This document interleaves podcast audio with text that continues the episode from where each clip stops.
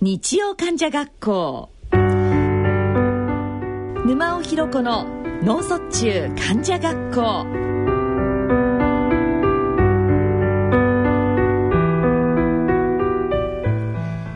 皆さんご機嫌いかがでしょうか？沼尾ひろ子です。4月からスタートしました日曜患者学校。毎月第3第4日曜日のこの時間は脳卒中患者および家族医療従事者に向けて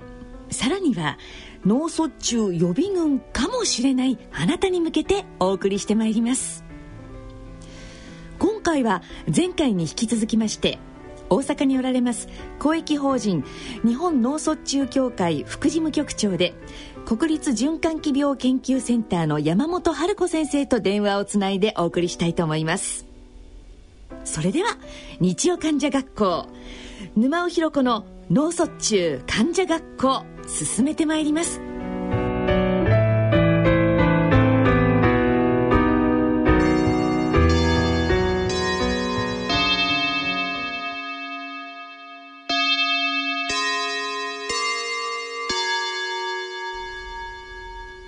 改めまして沼尾ひろ子です。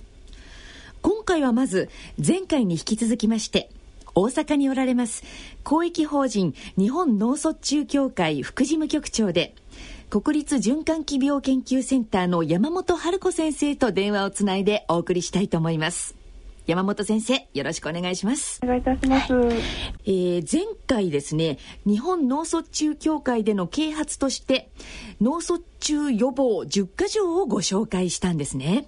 で今度はですね脳卒中克服10か条についてご紹介いただきたいと思います。では克服10か条、えっと、10箇所読みます、ね、はいお願いいたします。はい1番が生活習慣自己管理防ぐあなたの脳卒中、うんうん、2番が学ぶ。知る学ぶ。再発防ぐ。道しるべ、うんうん、3番が服薬で。やめないで。あなたを守る。その薬、はい、4番がかかりつけ医で、うん、迷ったらすぐに相談。かかりつけ、うんうん、で5番が肺炎で、はい、侮るな。肺炎。あなたの命取り、うん、で6番がリハビリですね、はい、リハビリのコツはコツコツ根気よく、うん、7番が社会参加で、はい、社会との絆忘れず外に出て、はい、8番は後遺症で、うんうん、支え合い克服しよう後遺症、はい、9番が社会福祉制度で、はい、1人じゃない福祉制度の活用を、うん、で10番が再発時対応で再発か迷わずすぐに救急車。ですね。うん。またこれはどれも心に染みますよ。そうですね、はい、これ公募なので、やっぱりあの皆さんのなんていうか、あの本当実感がこもったあの10か条になっているような気がします。本当にそう思います、えっと、特にこの私なんかリハビリのこのコツコツコツはコツコツ根気よく。これはね本当にそう思います。もうね途中でやっぱり投げ出したくなるんですよね。はい。はい。あんまり、あの、あ、ちょっといいかなと思っても、また次の日にはですね、はい、なんか昨日良かったはずなのになんかまたダメだわとか思うと、そこでまた落ち込んだりしまして、はい、あとは先がなかなかちょっと見えにくいというのがちょっとありまして、はいはい、いつ、いつまでにこれをしたら良くなる、なりますよっていう、はい。はい、あのそういうものじゃないじゃないですか、えー、なかなかね。だから、ね、この根気よくというのでもすごくよくわかる。でもこれ絶対やめちゃダメなんですよね。あやめない方がいいですね。はい。やっぱあの先が見えないっていうのが一番辛いみたいですよね。はいそうです、えー、うん、ただまああのその医者から見てるとあのなんていうんですかね。やっぱ日にち単位ではないんだけども、えー、月単位で変わっていくっていう感じはあるんですよね。なのでやっぱ患者さんご自身とかご家族とか、うん、毎日毎日だと分かんないんだと思うんですけど、うんうん、例えばあの医者あの病院だとあの外来に例えば一月とか23か月ごととかにしていただくと、はい、あなんかちょっと良くなったなっていうのが分かるので、はい、やっぱそういうそのまあでもそういうフィードバックをやっぱりしてもらしてもらわないとやってる方もやってられませんよね。そうそうだからね先生が褒めてほしいんです。はいすごく褒めてあの励ましてほしい。いや、えー、いいじゃないですかって言われたらそうですかって。ええー、そうですそうです。本当ね、うん、あのー、やっぱしばらく開けてみると分かるんですけど、えー、まあ、ご家族もやっぱなかなかあの気がつかないというか、なかなか良くなりませんっていうふうにおっしゃる方多いですね。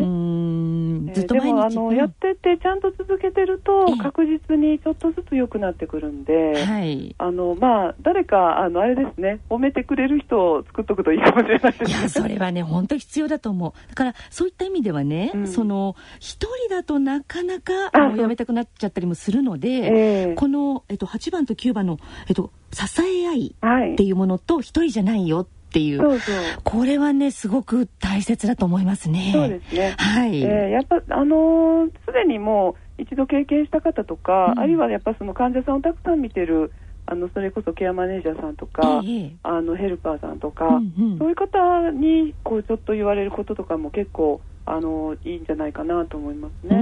そういう方だとあのいやいやそうじゃなくてもうちょっとこうしてたらこうなるからっていうことを言ってくださるんじゃないかと思うんですよね。だからそういうその先が今見えてないけど多分こうなるよっていうのを教えてもらえるようなね、うん、そういう場がやっぱあるといいですよね。そうですね。はい、あとはその地域であるのか患者会さんですとか、うん、あのでもなかなかね、はい、あの遠方だとあのいろんな場に参加しにくかったりする状況もあるじゃないですか。はい、から私そのネットワークっていうのはなんとかこのなんでしょうね。それこそネットの中での何かのやり取りができるようになったりだとか、そういうこともいいなというふうに思うんですけど。ね、はい、うんいろんな意味でとにかく一人じゃないよと。そうですね、はいえー、そういった中で克服10か条ということをちょっとご紹介いただきました。さて前回と今回で日本脳卒中協会の活動や啓発内容を伺ってますがこれまでの活動内容のほかに何か特徴的な取り組みをされてられるようでしたらご紹介いただけますでしょうか？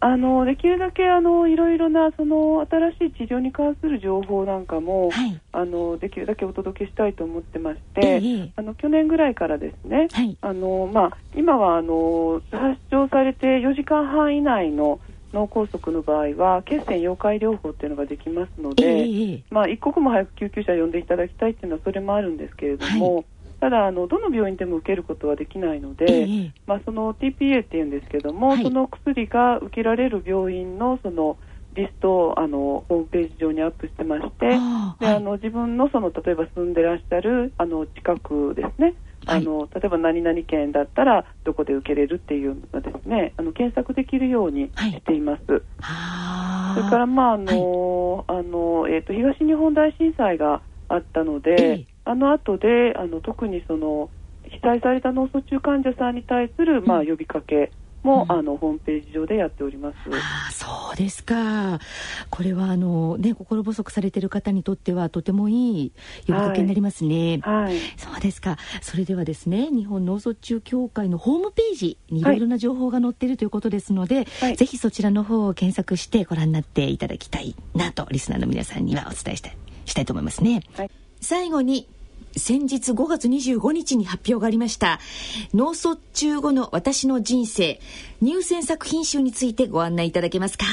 はい、はい、えーと、これもあの脳卒中週間に合わせてなんですけれども、えー、あの脳卒中になられた方の体験記をあの募集してまして、えー、もう平成10年からやってるんですけれども、えー、あの体験記を、まあ、あの全国からまあ募集していたあのさせていただいて、はい、その中からあの優秀な作品を選んで、であのまあ、市民シンポジウムっていうのを5月25日にやってまして今年もやったんですが、はい、そちらで、えーと、発表するようにしています。はあ。えーと、今回は、えーと、どういったものが？今度はですね今回は、えー、と優秀賞が福間清子さんという方にあの書かれた、えー「神様からのご褒美」っていう題でありました。あと佳作であと6作選んでおります。はいそうですか。えっと、これらの体験記はですね、はい、えっと、どちらで、えー、っと、一般の方は目にすることができますか？これはですね、はい、過去のものは、やはりホームページ上でご紹介してます。はい。あとあの直近のものはあの印刷物にしているので、あのまあ、脳卒中協会の会員さんにはあのお送りしてまして、はい、またあのご希望の方にはあの脳卒中協会の事務局に言っていただけたら、はい、あのお送りすることもできます。わかりました。えそれではここで5月25日にさいたま市で開催された第16回脳卒中市民シンポジウムで発表された優秀作品の朗読発表の模様をお聞きいただきましょう。えー、日本脳卒中協会の体験記優秀作品の発表をさせていただきます、えー、お手元に朗読はアナウンサーの小林珠美さんです。脳卒中体験記平成24年度優秀作品。神様からのご褒美。島根県出雲市福間清子。秋晴れのもと主人と二人コンバインを使い稲刈り真っ最中の昼ご飯時に突然脳内出血で倒れ危篤状態が続きました。平成10年9月13日私が48歳の時でした。気がつくと左手左足は全く動かず私の体全体の自由が全て奪われ話すこともできず何が起こったのか分かりませんでした。障害者となったことを自覚したのはリハビリ病院へ転院してからのことです。一時精神的にも深く落ち込みましたが障害は残りましたが命あること生きていることに主人はじめ家族みんなで喜び深く感謝しました。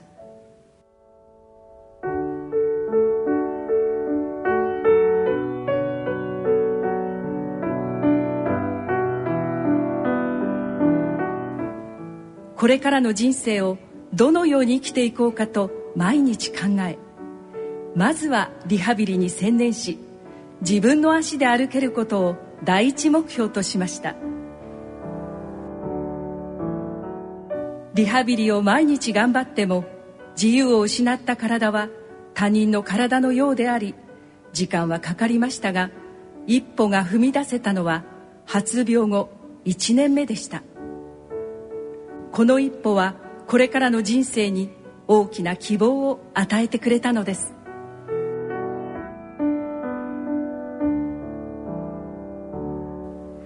諦めないで頑張った人だけに神様はご褒美をくださる。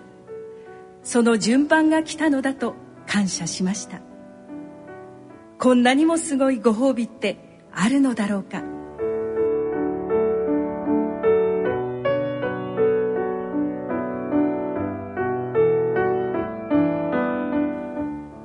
リハビリ病院では頑張り屋の福間さんと呼ばれみんな車椅子ですがお互いこれからの生き方家族のこととを話し合い助け合い素晴らしい仲間との出会いは心が穏やかになりどん底から這い上がれた気がします。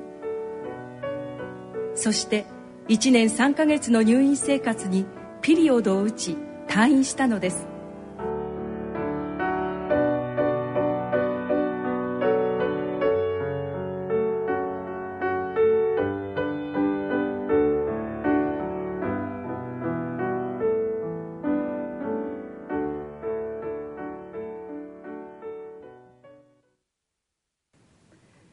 私の体は左足装具装着歩行。杖使用。左手は全廃で動きません。こんな私ですが何ができるのか自分でチェックすることにしました。はじめに得意だったエレクトーン演奏。左手足部分は不可能ですが楽譜が読まれ右手だけでも演奏できたのです。これは OK と自分でもにんまり。次はパソコン。ノートパソコンを片手で開きスイッチオン。書類作成も OK いいですね。片手ですがパソコンができたことに大きな自信を得るとともに将来性を感じました。今度は大好きな家事全般への挑戦です。洗濯は洗濯機にお任せ。主人が干してくれるので OK 掃除はゆっくり半日かかっても大丈夫。次は台所仕事です。片手での料理ですが料理大好きな私はアイデアがどんどんあふれ美味しいごちそうができたのです。家族のこぼれんばかりの笑顔と喜びようは今でも忘れません。私は家族の太陽だと強く感じました。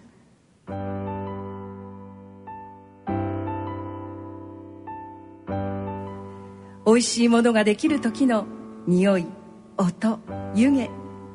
その中にいると心が満腹感で幸せになりますよね。台所仕事も OK そして改造車の運転 OK 残された機能探しの挑戦は限界を知りませんでした。中でも出雲市が食育まちづくり条例制定のための審議員公募しており論文にて応募したところ選ばれたのです。このことは私の発病後の考え方は何も損なっていないことが認められたように思われ社会の話の輪に入ることができると感じました。心が折れそうな時もありましたが神様があなたが必要だから助けてくれたと思うとおのずと力がみなぎり笑顔いっぱい元気いっぱいの私になりました。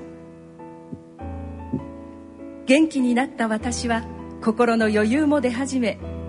大勢の方の支えあっての私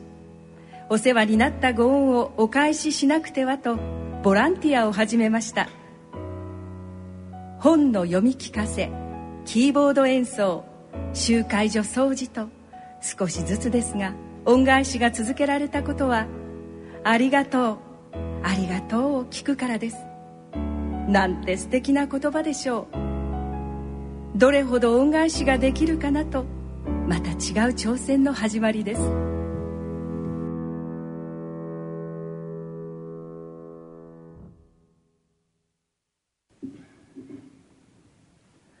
この頃からおじいさんの介護が始まりました。体調も悪く入退院の繰り返しです。ある日主人が病院から帰りそろそろ退院だそうだわと言ったのです。その夜は主人と二人じっくりと話し合い私がこのような体ですので相当悩んだようです。世の中には介護したくても両親がいない人があるかもしれない。私たちは一人でも介護できる人があることは幸せ。ここで逃げると絶対悔いが残るよ。悔いが残らない方法。最後の親孝行。二人でしましょう。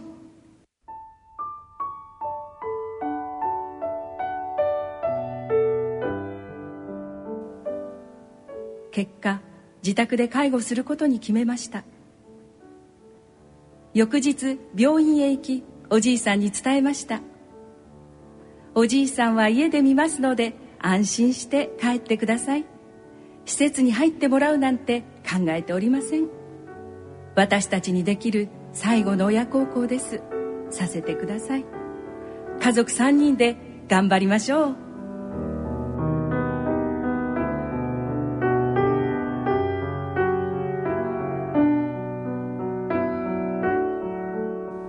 清子さんありがとう。お世話になるね。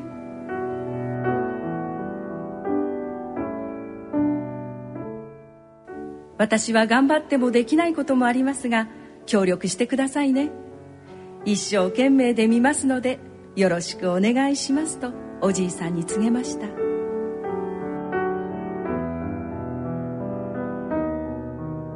おじいさんの笑顔いっぱいの安堵の顔。それはそれは幸せいっぱいの素敵な顔でした。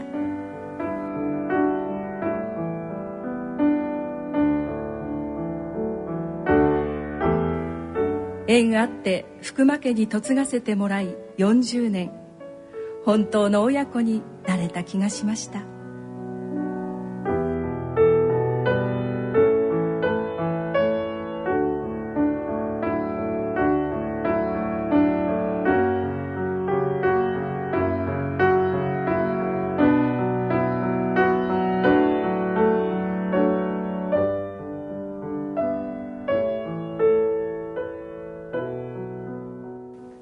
我が家での介護プランが出来上がり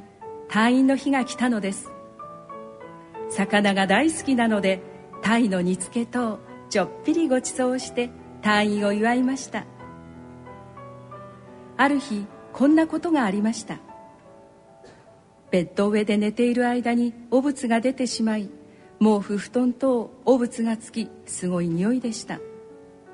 おじいさんはとても悪びれ「清子さんすまんな。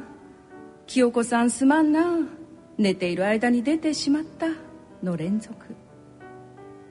今までの元気な私だったらきっと大声を上げ怒っていたと思うのですが自分でも不思議なほど冷静なのです。その時おじいさんにリハビリ病院での自分のことを話したのです。私は左半身麻痺ですのでトイレに行っても力むことができず汚物は看護婦さんにお世話になり手で出してもらっていた話をしました。その点おじいさんは自分の力で汚物が出ることは体が元気な証拠ですよ。まだ良いところがいっぱいあるんですよ。でも出た場所が悪かった。これから気をつければいいですがね。清子さんそうかね。ありがとう。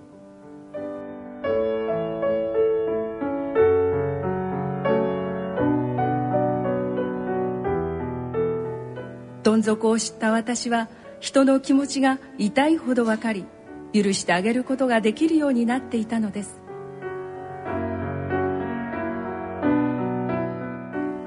寝たきりになられゆっくり食べさせてあげる時にお見合い時の話福間家の話戦争の話等々ゆっくり多くの話ができ同時に一生懸命の気持ちが通じたようで幸せを感じました。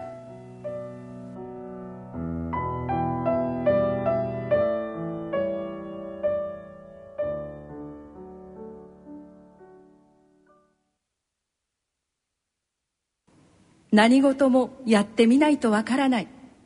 きっと頑張ったことは決して無駄ではありません。主人と私の心により厚みができたようでありどんな難題でも難なく抜けられる強さを与えてくれました。私は障害を完全に受容できていたのです。おじいさんの介護は夫婦二人で協力し合えば何でもできることを教えてくださったような気がします。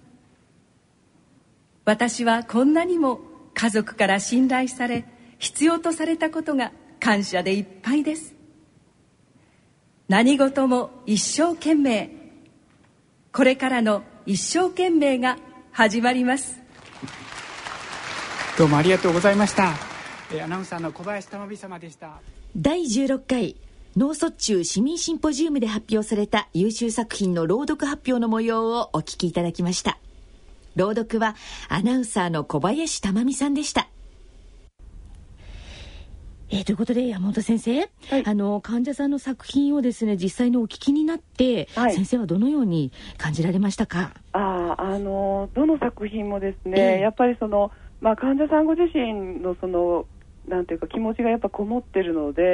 うんうん、まあ、私たちやっぱり医者で自分は脳卒中になってませんので、うんうん、たくさん患者さんを見てると言ってもあ一人一人の方がこういうふうなことを思うんだっていうのがですねすごく伝わってくるというか、うんはい、あの非常に勉強になります。あそうですか。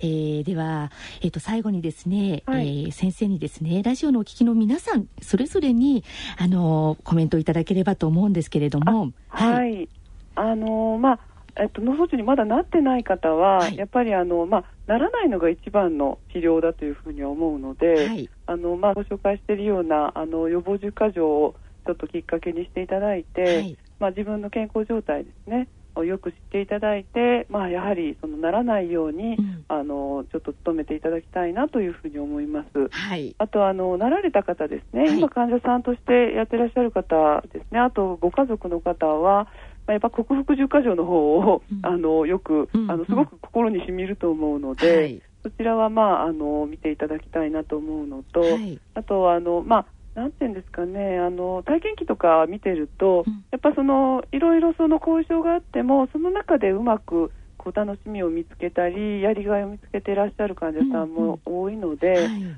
あの中には本当に落ち込んでしまう方とかですね、はい、あとご家族もあもうなダメなんだっていうような感じでこうあの落ち込んでしまう方はあるんですけども、うんうん、まあ、そうじゃなくて、まあ、やっぱりそのあの、まあ、病気は病気としてあの、まあ、付き合っていかないといけないんですけれども、はい、その多くの場合後遺症は残るけど割とその後あの人生は長いんですよね、はい、ですのでやはりその人生を楽しんでいっていただきたいなというふうに思います。先生どうもありがとうございました。はい、どうもありがとうございます。ありがとうございます。あのー、山本先生のお声がですね、はい、すごくこう心に染みてですね、温かくてですね、はい、先生今度はぜひスタジオでお目にかかりましょう。今日はお電話なので、はい、お声だけで私もね、お話をしてるんですけども、山本先生どうもありがとうございました。はい、ありがとうございました。えー、今回は大阪におられます公益法人日本脳卒中協会副事務局長で国立循環器センターの山本春子先生と電話をつないでお送りいたしました。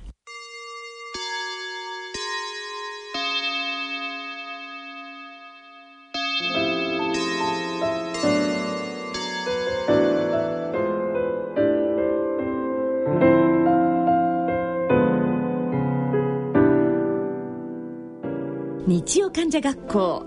沼尾ひろ子の脳卒中患者学校いかがお聞きになられましたでしょうか？えー、今日はですね脳梗塞になられた皆さんの体験記それと脳卒中克服10箇条ということをご紹介いただきましたが、まあやはり皆さんのその体験の中から出てくる言葉というのがですね、やっぱりこうずっしりきますし、胸にしみると言いますか、ああ、わかるわかる。もう私自身も、そうよそうなのよと思いながら、えー、聞いておりました。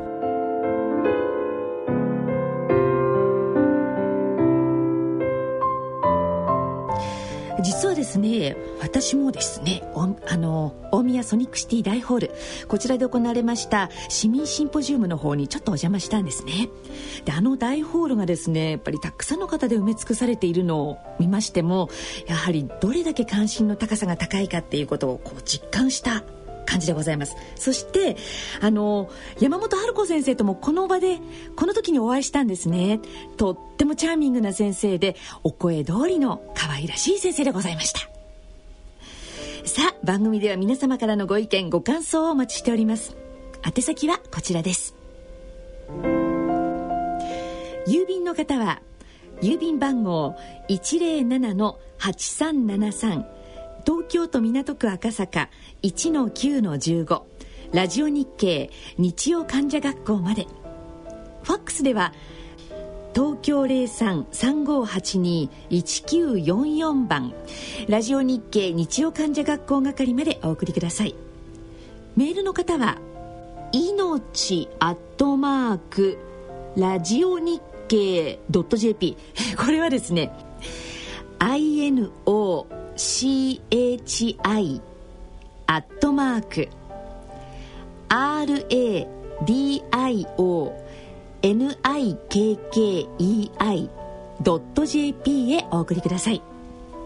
また番組ホームページの番組宛てメール送信欄からも投稿いただけます。それではそろそろお時間となってまいりました。お相手は私沼尾ひろ子でした。